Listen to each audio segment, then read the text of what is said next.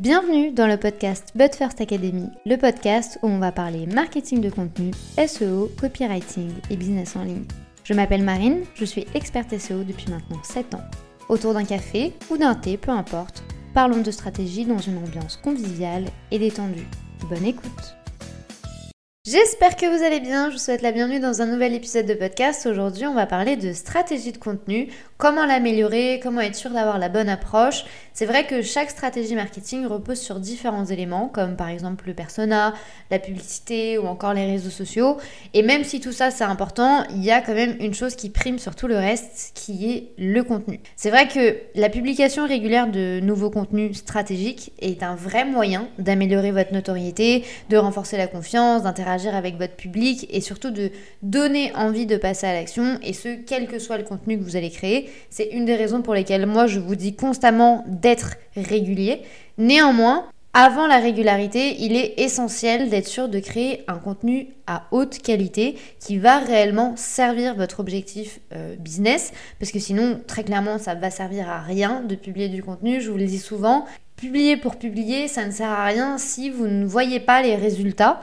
Donc il va pour cela falloir euh, adopter une stratégie, du moins la bonne stratégie. Donc la stratégie de contenu, elle est également connue sous le nom de plan de contenu et ça va être un ensemble de tactiques que vous allez utiliser pour créer votre contenu, pour mettre en avant vos euh, vos informations, vos nouveautés, votre contenu, de gérer vraiment toutes les informations qu'il va y avoir autour de votre cible ou encore tout le type de contenu que vous allez pouvoir créer, que ce soit des reels, des carousels, des articles de blog, des newsletters ou encore des podcasts, peu importe.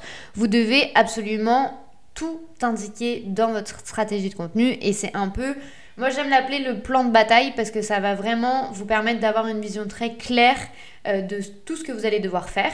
Et du coup, il faut impérativement que ce soit détaillé et complet, que vous mettiez le type de contenu euh, que vous allez publier, quand, comment, qui va s'en occuper, euh, quand est-ce que ça doit sortir, quand est-ce que ça doit être prêt en brouillon, etc. Néanmoins, comme vous pouvez le voir, il y a vraiment beaucoup d'éléments à considérer. Donc, il y a des éléments que vous allez pouvoir mettre en place pour améliorer votre stratégie de contenu, pour être sûr que celle-ci va réellement porter ses fruits et qu'elle va réellement servir votre business. La première chose que j'aimerais vous dire, c'est de penser comme un éditeur. Vous connaissez votre business sur le bout des doigts, ce qui est du coup une très bonne chose, mais ça peut poser quelques problèmes puisque en ayant euh, la tête dans le guidon, très clairement, ben, vous n'allez pas réussir à tout voir euh, comme une personne qui est extérieure à votre business. En fait, vu que vous connaissez tout et vu que vous êtes expert en la matière, vous risquez d'utiliser par exemple euh, du vocabulaire qui va être trop spécifique, vous allez aller peut-être trop vite dans les processus d'explication, ou encore le contenu peut-être que pour vous fera sens alors que peut-être que pour votre audience ils vont rien comprendre. Si vous êtes constamment dedans, dans votre contenu, vous n'allez pas vous rendre compte de ces éléments et vous n'allez pas vous rendre compte de ces problèmes. Alors que si vous avez quand même un avis extérieur sur tout ce que vous allez faire, là, bien entendu, la personne pourra vous dire là, j'ai pas compris, là, je ne sais pas de quoi tu parles, là, c'est pas clair. Et du coup, petit à petit, être sûr d'adopter le bon discours dans votre contenu. Du coup, le moyen le plus simple pour éliminer ça, ça va être de penser comme un éditeur ou du moins identifier tout ce que votre public recherche et trouver du contenu pour y répondre. Pour cela, vous pouvez avoir plusieurs euh, éléments d'approche. Soit vous décidez de déléguer afin d'avoir du coup cette vision qui va être extérieure sur toutes les actions que vous allez faire. Soit vous allez contacter des experts pour constituer petit à petit votre équipe éditoriale. On parle souvent de beaucoup, beaucoup, beaucoup de contenu et vous êtes peut-être au stade où vous devez déléguer et une personne doit prendre un peu la main sur votre contenu pour être régulier. Si tout de même ce n'est pas votre cas, vous pouvez très bien continuer tout seul, mais vous poser les bonnes questions et faire les bonnes recherches sur le marché pour être sûr que tout ce que vous allez évoquer est vraiment des thématiques qui intéressent les gens et être sûr que ce sont des éléments que les gens recherchent sur Google ou encore sur les réseaux sociaux. Si toutefois vous avez une équipe ou non, peu importe votre situation, vous allez dans tous les cas devoir être régulier. Je vous le dis tout le temps, en marketing de contenu, la clé, ça va être la régularité et la qualité.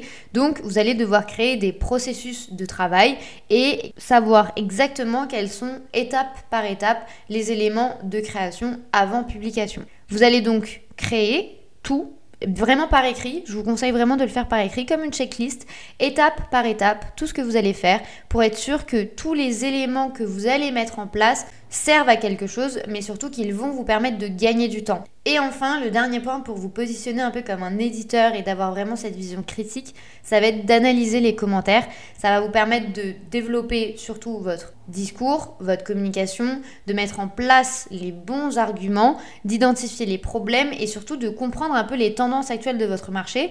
Parce que si vous vous déconnectez totalement de ce que disent les gens, vous ne saurez pas réellement ce qui fonctionne aujourd'hui en 2023. Mais ces conseils pourraient très bien également s'appliquer en 2024 ou même dans 10 ans parce qu'il faut quand même garder un lien avec votre audience et savoir ce qui se passe sur le marché. Le deuxième conseil que j'aurais à vous donner pour améliorer votre stratégie de contenu, ça va être de vous assurer que tout ce que vous allez créer a un lien avec votre entonnoir de vente. Quand je parle d'entonnoir de vente, j'entends conversion. C'est vraiment le but principal de nombreuses personnes, mais dans la plupart des cas, effectivement, c'est les ventes. Peut-être que vous, vous cherchez à faire plus de ventes, mais ça peut également, euh, je sais pas, viser plus de clics ou plus d'inscriptions à votre newsletter. Peu importe votre objectif, dès que ça va répondre à quelque chose que vous souhaitez qui va servir l'objectif de votre business, on va parler de conversion. Il est important que vous gardiez en tête que le marketing de contenu ne va pas se limiter uniquement au partage d'une vidéo, d'un article de blog ou encore d'une infographie ou l'envoi d'une newsletter. Ça va vraiment beaucoup plus loin. Vous devez réfléchir bien entendu au support et au design, mais il est essentiel que vous alliez encore plus loin et que vous arriviez à raconter une histoire.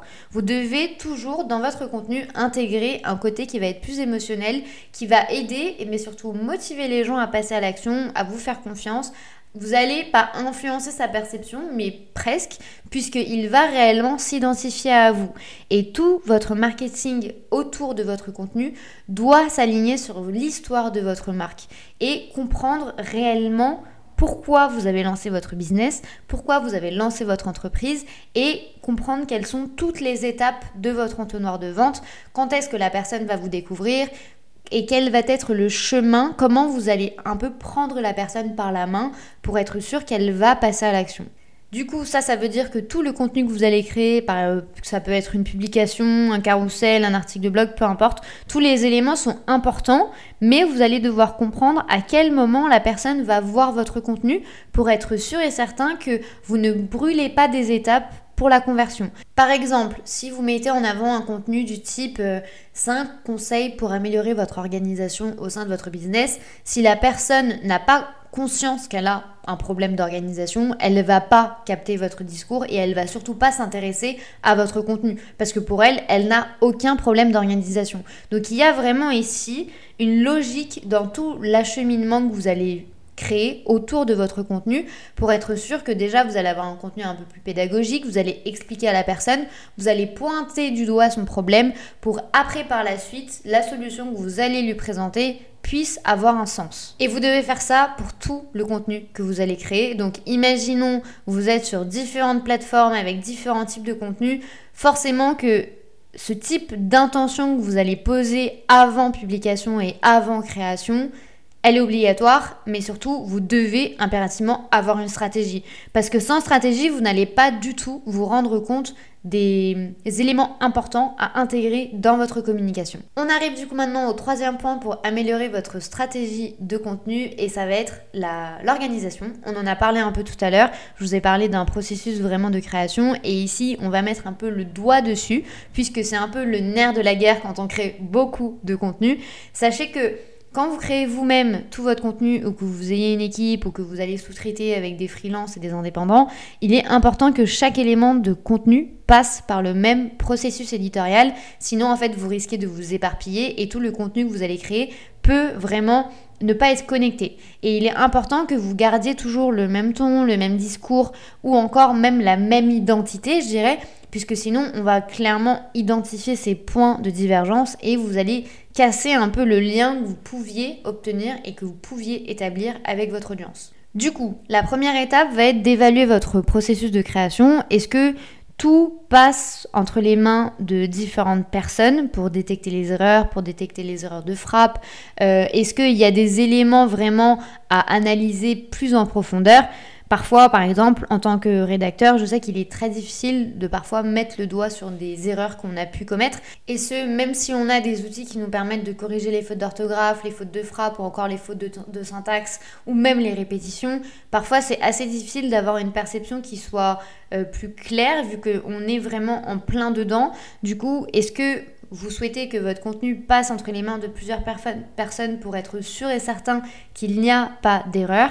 Vous devez également affiner votre processus pour vraiment avoir des instructions qui vont être détaillées étape par étape. Vous ne devez pas avoir de confusion à un seul endroit de la création de contenu. En fait, vous devez, même la chose la plus débile et la plus bête possible, vous devez l'intégrer dans votre processus puisque déjà ça va être votre base de travail, mais surtout à la fin ça va vous permettre d'avoir comme une checklist, euh, une validation un peu de qualité pour être sûr que vous répondez à tous les éléments. Mais pour ça, vous devez vous assurer de toujours garder en tête l'esprit de votre business. Lorsque vous décidez de publier du contenu, euh, il va y avoir la police qui va être importante, les images, le ton. Par exemple, si vous n'êtes pas du tout humoristique et que c'est pas du tout votre tonalité et que en deux trois posts où vous allez faire de l'humour, les gens vont pas comprendre en fait parce que ça ne vous ressemble pas. Donc je dis pas que pour faire de l'humour, il faut toujours faire de l'humour, c'est pas ce que je dis, vous pouvez de temps en temps le faire. Néanmoins, il faut toujours que ça ait un sens avec votre offre, avec votre produit, mais surtout avec votre audience. Si vous essayez de faire des blagues sur des choses où les gens ne se reconnaissent pas du tout, alors je peux vous dire, vous allez faire un flop et limite les gens vont se dire je comprends pas le message, je suis pas alignée avec ça, je préfère du coup me désabonner ou partir. Donc, pour vous assurer que tout est bien en place, que vous ayez une euh, équipe ou non, que vous le fassiez seul, il est important que vous analysiez six points. Le positionnement, est-ce que vous êtes sûr et certain de vos piliers de contenu? Est-ce que vous êtes sûr de l'histoire que vous souhaitez raconter? Vos valeurs, quels sont les enjeux de votre business? Puis la perception, voir comment les gens euh, identifient votre marque, quels sont les mots qui vont vous définir le plus. Euh, que dit de vous votre communauté ou les gens sur les réseaux sociaux? Vous allez également devoir vous pencher sur les intérêts de votre audience. De quoi parlent-ils euh, lorsqu'ils ne sont pas en contact avec votre marque ou avec votre business? Quels sont les éléments clés pour eux et quels sont les éléments importants? Puis enfin, parler de performance, puisque vous allez devoir comprendre quel est le type de contenu euh, où vous avez connu du succès et le type de contenu qui a fait un énorme flop pour être sûr certain de ne pas miser uniquement toute votre stratégie de contenu sur des choses qui ne fonctionnent pas pour vous, Attention tout de même, je mets un gros disclaimer ici, ce n'est pas parce que des éléments fonctionnent chez vos concurrents ou fonctionnent chez d'autres personnes que ça peut fonctionner chez vous. Vous allez avoir une personnalité différente, une cible différente, une audience qui va être à des stades peut-être également différents, donc il est essentiel de prendre ça en compte et de ne pas vouloir copier-coller bêtement. Euh, déjà de 1 c'est du plagiat et puis de 2 surtout ça peut ne pas marcher avec vous. Puis enfin, comprendre le comportement de recherche. Qu'est-ce que vont rechercher les gens sur Internet? Quelles sont les phrases qu'ils utilisent? Quel est le vocabulaire qu'ils utilisent? Avec tous ces points beaucoup plus clairs, vous allez être sûr de pouvoir élaborer une bonne stratégie de contenu qui va être efficace et surtout d'influencer au plus possible ou du moins d'orienter la personne pour qu'elle puisse euh, bah, avoir envie d'acheter chez vous, avoir envie de se connecter avec votre discours ou même en savoir plus sur votre business. Pour la petite anecdote, euh, moi maintenant je suis plus toute seule à créer le contenu euh, au sein des entreprises que j'ai. Du coup, forcément, on a des processus et on va avoir des processus qui vont être très clairs et très très très très détaillés. Peut-être un peu trop, mais je préfère trop que pas assez. Et du coup, l'idée, c'est vraiment d'avoir un processus sur la rédaction de la newsletter, la rédaction d'un article de blog, comment est-ce qu'on publie sur euh, Pinterest et quelles sont toutes les étapes à respecter, euh, comment on va publier un Reels sur, euh, je sais pas, sur Instagram, comment on va être présent sur TikTok, comment est-ce qu'on va monter un podcast, comment on va mettre en avant toutes les vidéos que l'on met sur YouTube, des interviews, comment est-ce qu'on va faire? Tout ça, c'est très clair et très bien ficelé. Et en fait, l'idée, c'est déjà de 1 d'optimiser notre organisation en interne, de savoir qui fait quoi, euh, de deux, de n'oublier aucune étape et d'être sûr que tout ce qu'on publie, ça répond vraiment aux critères et aux chartes de chaque entreprise, de chaque business, et être sûr et certain qu'on va répondre euh, aux besoins de notre audience. Par exemple, le contenu sur l'agence n'est pas du tout le même que le contenu sur l'académie et c'est totalement normal. Et enfin, le dernier point et la grande force de cette approche, c'est que ça va vraiment permettre en fait euh, d'être très clair sur notre processus et sur notre manière de travailler. Et si demain j'ai envie de déléguer une partie ou si demain on a envie d'accueillir une nouvelle personne dans l'équipe, on est sûr et certain que cette personne aura accès à toutes nos informations qui vont être du coup les plus importantes. Alors je préfère vous le dire, ça prend du temps, mais sur le long terme, c'est excessivement bénéfique. Puisqu'en fait, il suffit, euh, lorsque vous rédigez un article de blog par exemple, vous notez à côté toutes les étapes, une à une, et vous continuez à faire votre rédaction à côté, et après vous allez développer votre processus pour être sûr que ça puisse être compréhensible pour une personne qui serait euh, niveau 0, euh, niveau vraiment débutant. Mais l'idée ici, c'est vraiment en fait de prendre le temps au maximum de le faire puisque effectivement, vous risquez de perdre un peu de temps à les créer, mais sur le long terme, vous allez gagner un temps fou et ça va réellement vous permettre bah, déjà de 1 d'adopter la bonne stratégie, mais surtout d'être très régulier et euh, d'avoir une discipline presque exemplaire, je dirais. Le quatrième conseil que j'ai à vous donner aujourd'hui, ça va être euh, d'actualiser, de réviser, de remplacer. Ce n'est pas parce que votre contenu est publié qu'il est figé et rien ne dure éternellement même si vous avez du contenu qui est basé euh, sur un style evergreen, donc quelque chose qui va pouvoir être lu toute l'année, à la différence des tendances, par exemple les tendances 2022 ne sont plus d'actualité en 2023. Du coup, là, on n'est pas du tout sur du contenu evergreen. Le contenu evergreen, ça va être vraiment quelque chose qui peut être consommé tout le temps. Mais euh, l'idée, c'est que rien ne dure et du coup, vous allez devoir identifier quel est le type de contenu que vous créez qui va avoir une longue durée de vie et les contenus qui vont être un petit peu plus éphémères. Et là, je pense notamment aux posts sur Instagram puisque la durée de vie d'un post Instagram dure 24 heures et encore quand celui-ci a déjà eu des interactions et qui a déjà eu de l'engagement. Sinon, au bout de une ou deux heures, votre post passe clairement la trappe. C'est une des raisons pour lesquelles je vous invite à ne pas passer deux heures sur un carrousel Instagram. Néanmoins, l'idée ici, ça va vraiment être d'identifier tout ce que vous devez supprimer euh, par rapport à vos pratiques de création de contenu et d'identifier également tout ce qui doit être remplacé puisque Imaginons, vous avez un article de blog qui est excessivement bien positionné sur Google et vous avez, euh, vous l'avez publié par exemple en 2020. Aujourd'hui en 2023, probablement que vous avez des liens à l'intérieur qui ne fonctionnent plus.